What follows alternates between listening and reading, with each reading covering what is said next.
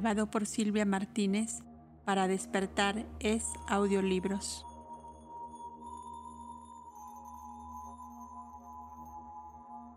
Sección 5. Evolución orgánica y centros creadores.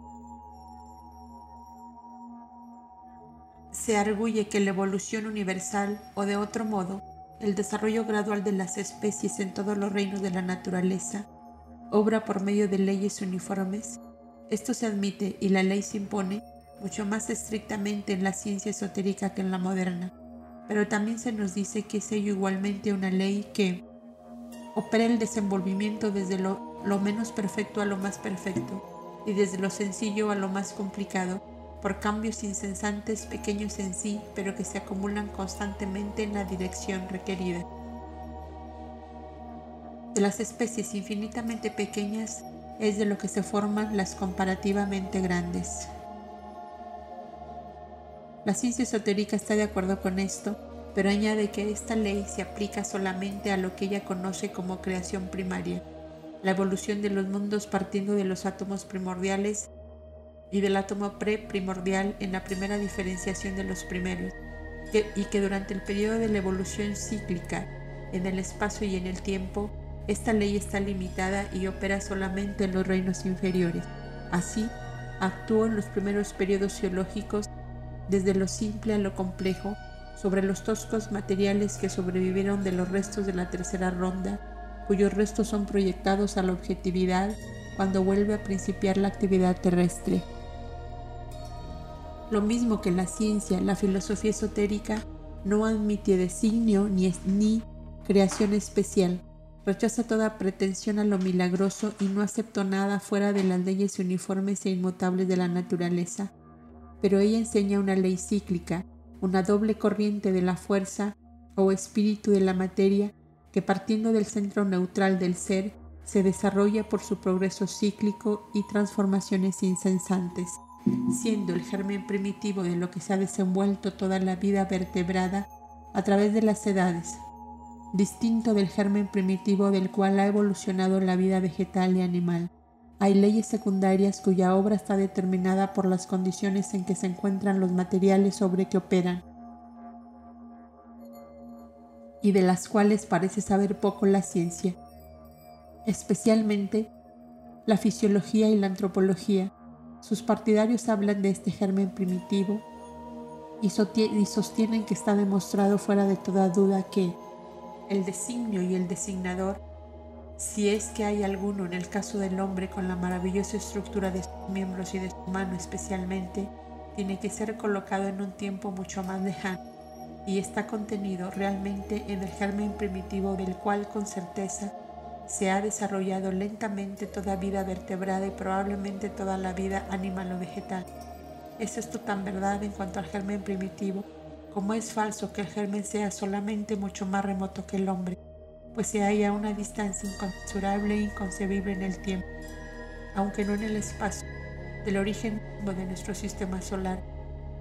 Como enseña muy justamente la filosofía hindú, el Aniyapsan, Niyasan, solo puede ser conocido por falsas nociones. Los muchos han procedido del uno, los gérmenes vivos espirituales o centros de fuerza cada uno en una forma septenaria que genera primeramente y da luego el impulso primordial a la ley de la evolución y desenvolvimiento lento gradual. Limitando la enseñanza estrictamente a esta nuestra tierra, puede indicarse que, así como las formas etéreas de nuestros primeros hombres son primeramente proyectadas en siete zonas por siete centros de fuerza de ancho Han Asimismo hay centros de poder creador para cada especie fundamental o padre de la hueste de formas de la vida vegetal y animal. Esta no es tampoco una creación especial ni hay designio alguno, excepto en el plano de proyección general señalado por la ley universal. Pero hay seguramente designadores, aunque no sean omnipotentes ni omniscientes en el sentido absoluto del término. Ellos son simplemente constructores o masones que obran bajo el impulso que les da el maestro masón, siempre desconocido en nuestro plan. La vida y ley únicas, perteneciendo a esta esfera, no tienen ellos por tanto intervención, posibilidad de actuar en ninguna otra, por lo menos en el presente Mambantar, que obran ellos por ciclos en una escala de proyección estrictamente geométrica y matemática, es lo que demuestra ampliamente el de las especies animales y que actúan con fin en los detalles de las vidas menores resultantes secundarias animales. Es suficientemente probado por la historia natural en la creación de especies nuevas que se apartan unas veces mucho del tronco padre, según acontece en la gran variedad del género felino, como el lince, el tigre, el gato, etc.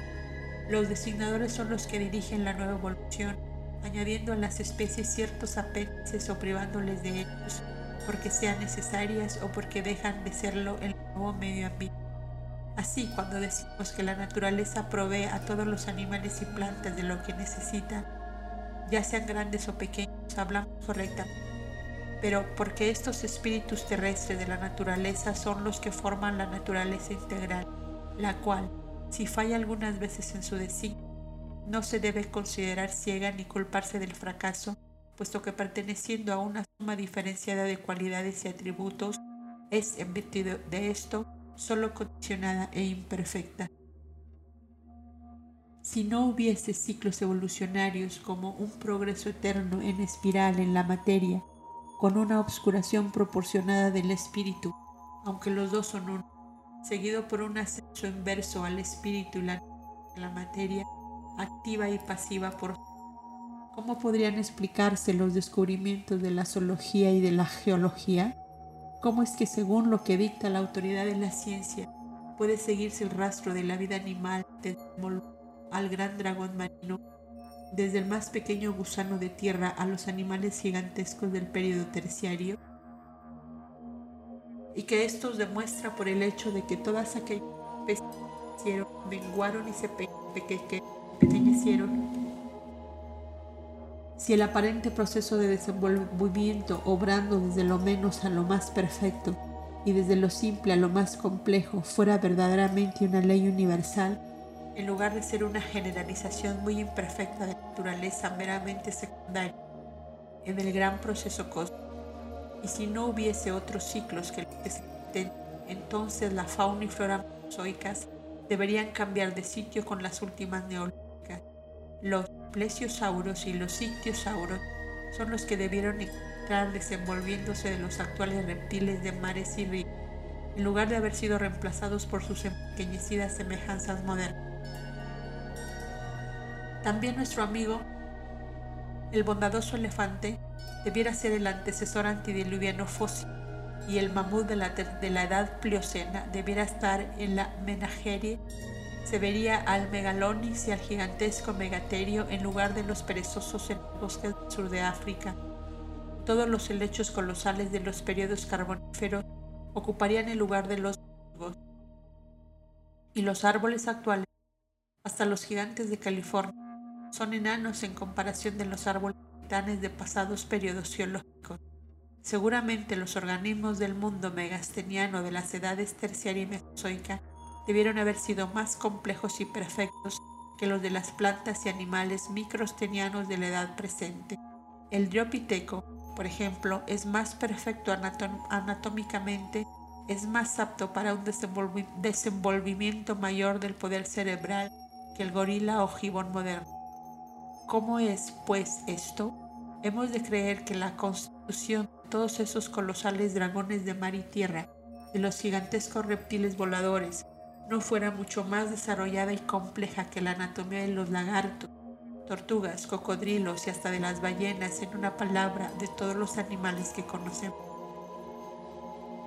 Admitamos en gracia del argumento, sin embargo, que todos esos cielos, razas, formas septenarias de evolución y el tutti quanti de la doctrina esotérica no sean más que una ilusión engañosa y plazo Pongámonos de acuerdo con la ciencia y digamos que el hombre, en lugar de ser un espíritu aprisionado y su vehículo, la concha cuerpo, un mecanismo gradualmente perfeccionado y ahora completo para usos materiales y terrestres, según pretenden los ocultistas, es simplemente un animal más desarrollado cuya forma primitiva surgió del mismo germen primitivo en esta tierra que el dragón volador y el mosquito, la ballena y la meba, el cocodrilo y la rana, etc.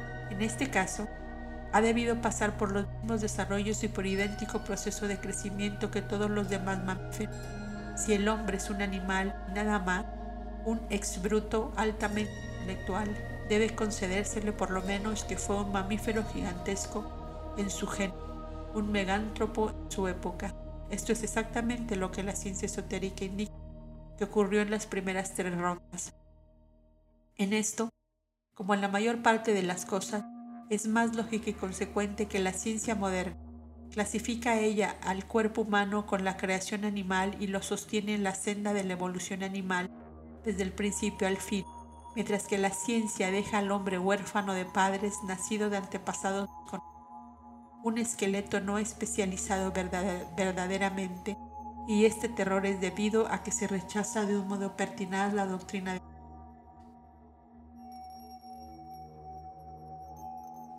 Sección A. Origen y evolución de los mamíferos, la ciencia y la filogénesis esotérica. Habiendo tratado casi exclusivamente la cuestión del origen del hombre en la precedente crítica del evolucionismo occidental, no estará de más el definir la posición de los ocultistas respecto de la diferenciación de las especies. La fauna y flora prehumanas han sido ya tratadas de un modo general en los comentarios sobre las estancias habiéndose admitido la verdad de muchas especulaciones biológicas modernas, gracia la derivación de las aves de los reptiles, la verdad parcial de la selección natural y en general de la teoría de la transformación. Falta ahora por aclarar el misterio del origen de aquellas primeras faunas mamíferas que M. de Cuatrefages trata tan brillantemente de probar son contemporáneas del Homo primigenius de la edad secundaria.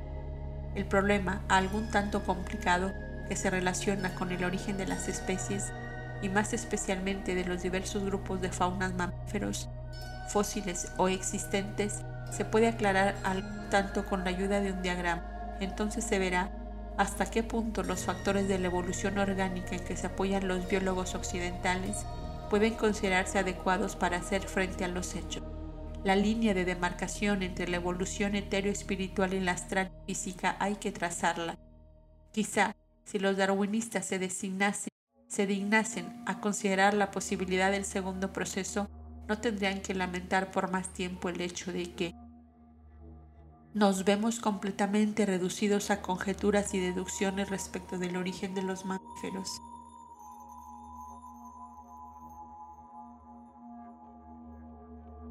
Nota, la teoría darwinista ha sido tan estrujada que hasta el mismo Huxley se vio una vez obligado a censurar su degeneración ocasional en fanatismo. Oscar Smith es un buen ejemplo del pensador que inconscientemente exagera el valor de una hipótesis. Admita que la selección natural es en algunos casos inadecuada, en otros no pertinente, porque la solución de la formación de las especies se encuentra en otras condiciones naturales asegura también que los grados intermedios faltan, lo cual nos da derecho a inferir con certeza la transición directa desde los mamíferos no placentales a los placentales, que no vemos por completo reducidos a conjeturas y deducciones respecto del origen de los mamíferos, y habla de los repetidos fracasos de los constructores de genealogías hipotéticas y más especialmente de Haeckel, al paso que considera sus tentativas como valiosas. Sin embargo, asegura que lo que hemos ganado por la doctrina de la descendencia basada en la teoría de selección es el conocimiento de la relación de los organismos como seres consanguíneos. Es pues el conocimiento, según las concesiones que se acaban de citar, tan solo sinónimo de conjetura y de teoría. Fin de la nota. En el presente, el vacío admitido entre los sistemas de reproducción de los vertebrados ovíparos y de los mamíferos constituye una dificultad desesperante para los pensadores que, como los evolucionistas, tratan de enlazar todas las formas orgánicas en una línea continua de descendencia. Tomemos, por ejemplo, el caso de los mamíferos ungulados, puesto que se dice que en ninguna otra división poseemos un material fósil tan abundante. Se han hecho tantos progresos en esta dirección que en algunos casos se han desenterrado eslabones intermedios entre los ungulados modernos y los eocenos siendo un ejemplar notable el que proporcionó la prueba completa de la derivación del actual caballo de solo casco del Anchiterium de tres cascos del remoto terciario. Este módulo de comparación entre la biología occidental y la doctrina secreta no podía aportar ser mejor.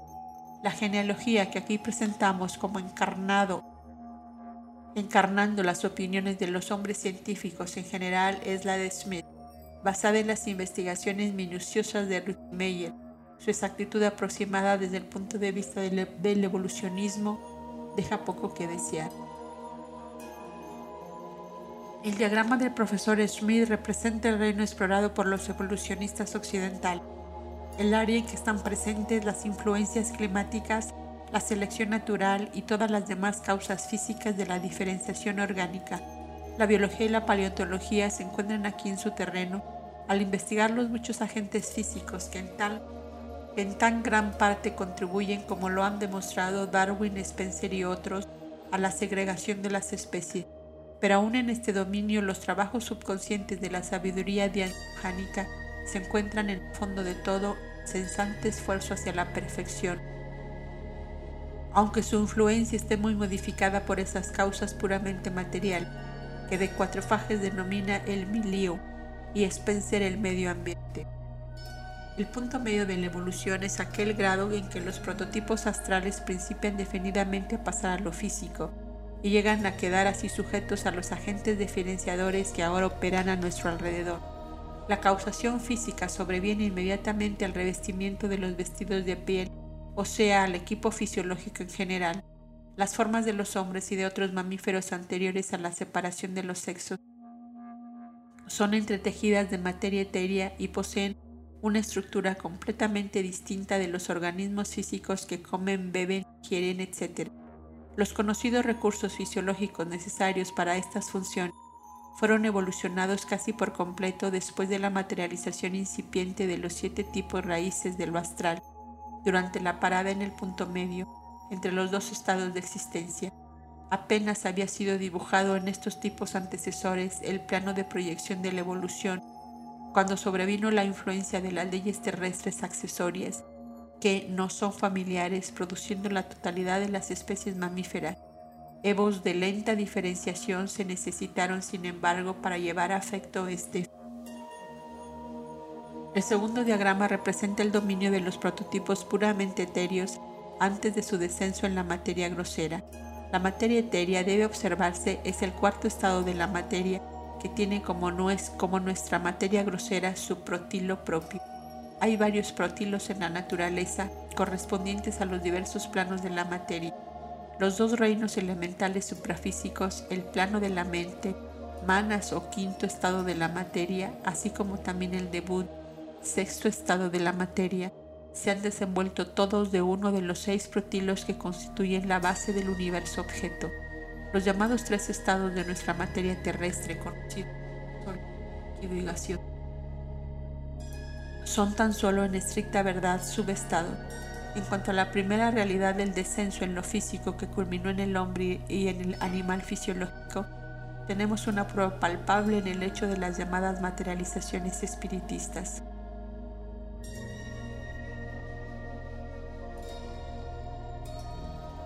Nota. Rogamos se tenga presente que aunque los animales, incluso los mamíferos, se han desarrollado con arreglo y en parte de los tejidos desechados por el hombre, sin embargo, el animal mamífero, como ser mucho más inferior, se convirtió en placental y se separó mucho antes que el hombre. Fin de la nota. En todos estos ejemplos tiene lugar una completa inversión temporal del astral en lo físico la evolución del hombre fisiológico desde las razas etéreas del primer periodo de la edad lemuria, el periodo jurásico de la geología, es exactamente el paralelo de la materialización de los espíritus en las sesiones espirituales. En el caso de Cathy King del profesor Krug, se demostró de modo indubitable la presencia de un mecanismo fisiológico, corazón, pulmones, etc., Tal en cierto modo, el arquetipo de Goethe, que aquí sus palabras, he aquí sus palabras. Esto habríamos ganado, todos los nueve seres orgánicos perfectos, son formados con arreglo a un arquetipo que fluctúa meramente más o menos en sus, primeras en sus mismas partes persistentes y que además se completa y transforma día por día mediante la reproducción. Este es un pronóstico bastante imperfecto del hecho oculto de la diferenciación de las especies desde los tipos raíces astrales primarios, sea lo que quiera, lo que todo el poses, comitatus de la selección natural, etc., puede afectar la unidad fundamental del plan de estructura permanece, prácticamente inalterada por todas las modificaciones subsiguientes. La unidad de tipo común, en un sentido, todo el reino animal y humano, no es, como Spencer y otros parecen sostener, una prueba de la consanguinidad de todas las formas orgánicas, sino un testimonio de la unidad esencial del plano de proyección que la naturaleza ha seguido en la formación de la criatura. Para resumir el caso, podemos también utilizar un cuadro de los factores verdaderos que intervienen en la diferenciación de las especies. Las etapas del proceso en sí no necesitan aquí de más comentarios, pues siguen los principios fundamentales subyacentes en el fondo del desarrollo orgánico y no necesitamos entrar en el dominio del biólogo especialista.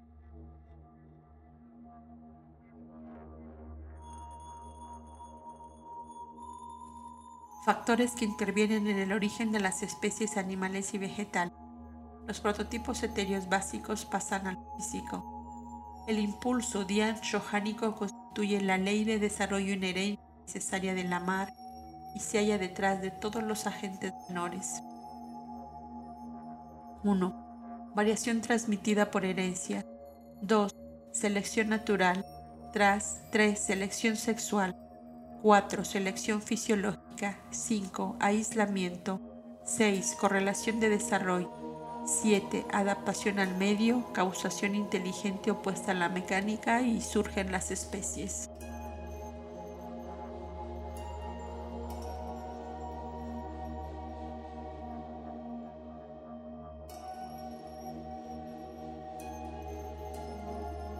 Sección B. Las razas paleolíticas europeas de dónde provienen y cómo están distribuidas. Es la ciencia contraria a los que sostienen que, remontándonos al periodo cuaternario, la distribución de las razas humanas era muy diferente de lo que es ahora. Está la ciencia en contra de aquellos que sostienen, además, que los hombres fósiles encontrados en Europa, aun cuando casi han alcanzado un plano de semejanza y unidad continúa hasta hoy, considerado desde los aspectos fundamentales físicos, fisiológicos y antropológicos, difieren sin embargo algunas veces mucho del tipo de la población hoy existente. El difunto M. Littré admitía esto en un artículo publicado por él en Reseña de los dos mundos, primero de marzo de 1859, sobre la memoria llamada Antigüedades celtas y antidiluvianas por Boucher de Pertés, 1849. Littré declara que, inciso A, en estos periodos en que los mamut exhumados en Picardía, juntamente con hachas construidas por el hombre, vinieron en esta última región, debió de haber una primavera eterna reinando en todo el globo terrestre. La naturaleza era lo contrario de lo que es ahora y de este modo queda un margen enorme para la, antigüedad de estos periodos. Luego añade, Inciso B. Sprit, profesor de la Facultad de Medicina de Lieja, encontró en una gruta cerca de Namur, en la, montaña, en la montaña de Chaubau, nuevos huesos humanos de una raza completamente distinta de la nuestra. Ciertos cráneos humanos, ciertos cráneos exhumados en Australia presentan una gran analogía con los de las razas negras del África, según Littre mientras que otros descubiertos en las orillas del Danubio y del Rin se parecen a los cráneos de los caribes y de los antiguos habitantes del Perú. Sin embargo, se niega el diluvio, ya sea el bíblico o el atlántico, pero otros descubrimientos geológicos han hecho que Gaudry escribiese concluyentemente. Nuestros antepasados eran positivamente contemporáneos del Tichorchin y el Hippotamus mayor y añadía que el suelo llamado diluvial en geología se había formado al menos parcialmente después de la aparición del hombre sobre la Tierra. Sobre este punto se pronunció, se pronunció finalmente Littré. Luego demostró él la necesidad en vista de la resurrección de tantos testimonios antiguos de revisar todos los orígenes, todas las épocas, y añadía que hubo una edad hasta ahora no estudiada, ya sea en los albores de la época actual o según creo al principio de la época que la precedió. Los tipos de los cráneos encontrados en Europa son de dos clases, como se sabe muy bien, el ortognatos y el prognatos, o los tipos caucásico y negro, tales como los que se encuentran ahora tan solo en las tribus africanas y las tribus salvajes inferiores. El profesor Herr, arguyendo que los hechos de la botánica necesitan la hipótesis de una Atlántida, ha demostrado que las plantas de las aldeas lacustres neolíticas son principalmente de origen africano. ¿Cómo aparecieron estas plantas en Europa si no había ningún punto de unión entre Europa y África? ¿Cuántos miles de años hace que vivieron los 17 hombres cuyos esqueletos fueron exhumados en el departamento de la Haute-Garonne en una postura como en cerca de los restos de un fuego de carbón, con algunos amuletos y losa rota alrededor de ellos, y en compañía del Ursus spaleus, el Elephas primigenius, el Auroch, considerado por Cuvier como una especie determinada, el Megaceros hibernicus, todos mamíferos antidiluvianos, seguramente debieron de haber vivido en una época de las más remotas, pero no en una en que nos remonte más allá de la cuaternaria. Hay que probar una antigüedad del hombre aún mayor. El doctor James Hunt, el difunto presidente de la Sociedad Antropológica, la calcula en unos 9 millones de años. Este hombre de ciencia por lo menos se aproxima algo a nuestros cómputos esotéricos si dejamos fuera de cálculo las dos primeras razas etéreas semi-humanas y la primera parte de la tercera. Sin embargo, surge la pregunta de quiénes eran estos hombres paleolíticos de la época cuaternaria europea. ¿Eran aborígenes o eran producto de alguna inmigración que se remontara en el pasado desconocido? Esto último es la única hipótesis sostenible, ya que todos los hombres de ciencia están de acuerdo en eliminar a Europa de la categoría de cuna posible de la humanidad. ¿De dónde pues irradiaron las diversas corrientes sucesivas de hombres primitivos?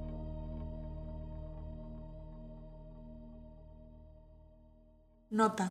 Los hombres de ciencia admiten ahora que Europa gozó en los, tiempos mioceno de un clima cálido en los pliocenos o terciarios últimos de un clima templado. La contienda de Littré respecto de la templada primavera de la época cuaternaria, a cuyos depósitos pueden atribuirse los descubrimientos de M. de Pertes de utensilios de pedernal, desde cuyo tiempo el Somme ha desgastado su valle muchas veintenas de pies, debe aceptarse con muchas reservas.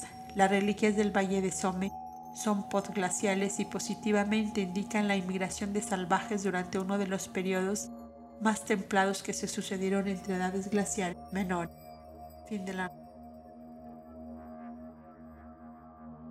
Los primeros hombres paleolíticos de Europa, acerca de cuyo origen nada dice la etnología y cuyas características son sólo imperfectamente conocidas, aunque difundidas como semejantes al mono por escritores imaginativos como Mr. Grant Allen, eran de estirpes puramente atlantes y africo-atlantes.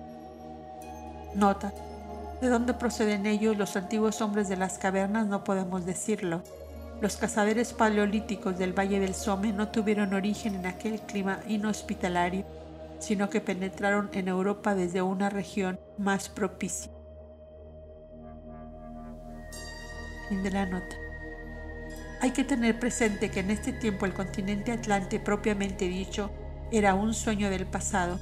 La Europa en la época cuaternaria era muy diferente de la Europa de hoy, estando entonces solo en proceso de formación.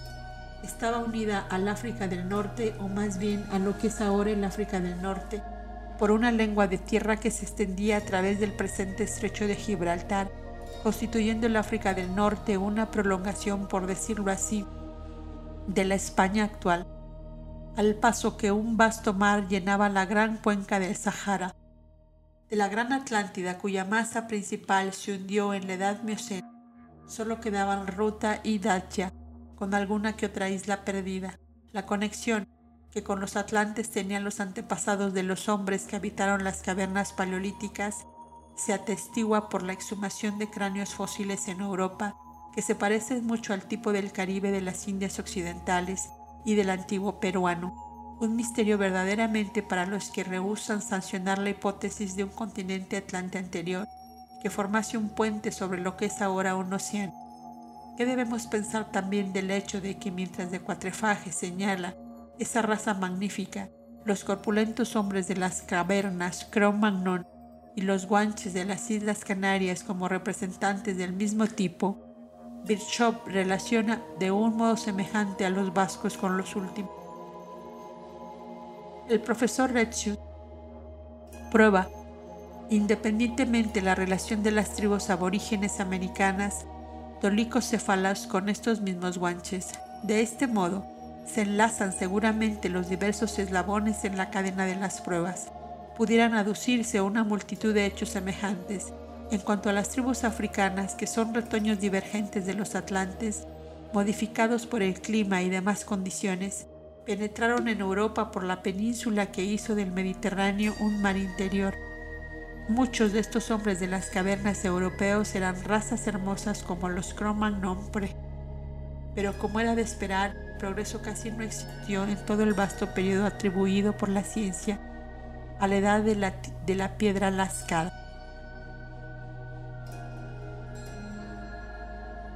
Nota. 1. Primera nota. Las estirpes puramente atlantes de que eran en parte descendientes directos los hombres de gran estatura de las cavernas de la época cuaternaria, inmigraron en Europa mucho antes del periodo glacial de hecho, en periodos tan remotos como los Plioceno y Mioceno en la edad terciaria, los pedernales labrados Mioceno, Centenay y los rastros del hombre Plioceno, descubiertos por el profesor Capellini en Italia, atestiguan el hecho. Estos colonos eran parte de lo que fue una vez raza gloriosa cuyo ciclo, desde el periodo Eoceno en adelante, había empezado a descender la escala.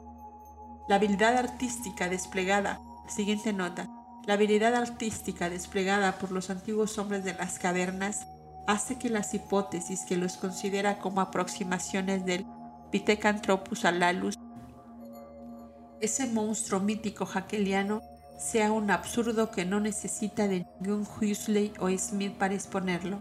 Vemos en su habilidad en grabar una vislumbre de la cultura atlante que reaparece por atavismo. Téngase presente que Donnelly considera la civilización europea moderna como un renacimiento del Atlántico.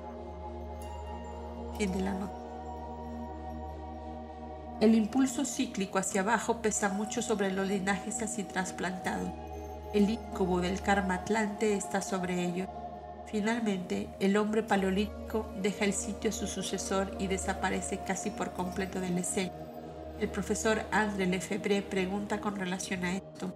Sucedió la edad de la piedra pulimentada a la edad de la piedra lascaa por una transición imperceptible o fue debida a una invasión de celtas braquicéfalos, pero ya sea que la degradación producida en las poblaciones de la Becere fuera el resultado de cruzamientos violentos o de una retirada general hacia el norte en la estela del Rengífero, es de poca importancia para nosotros. Luego sigue. Mientras tanto, el lecho del océano se ha levantado Europa hasta ahora completamente formada y su flora y fauna fijas. Con la domesticidad del perro comienza la vida pastoral. Entramos en aquellos periodos de la piedra pulimentada y del bronce que se sucedieron con intervalos irregulares que hasta se enlazaron en medio de las emigraciones y fusiones étnicas, tanto más confusos y de más corta duración, cuanto las edades eran menos avanzadas y más rudimentarias. Las primitivas poblaciones europeas se interrumpen en su evolución especial y sin perecer son absorbidas por otras razas, tragadas por decirlo así por las olas sucesivas de emigración que venían del África, posiblemente de una Atlántida perdida, muy demasiado tarde por evos de años y de la prolífica Asia. Por una parte vinieron los iberos, por la otra pelasgos, ligurios, icanianos, etruscos, todos precursores de la gran invasión aria, quinta raza.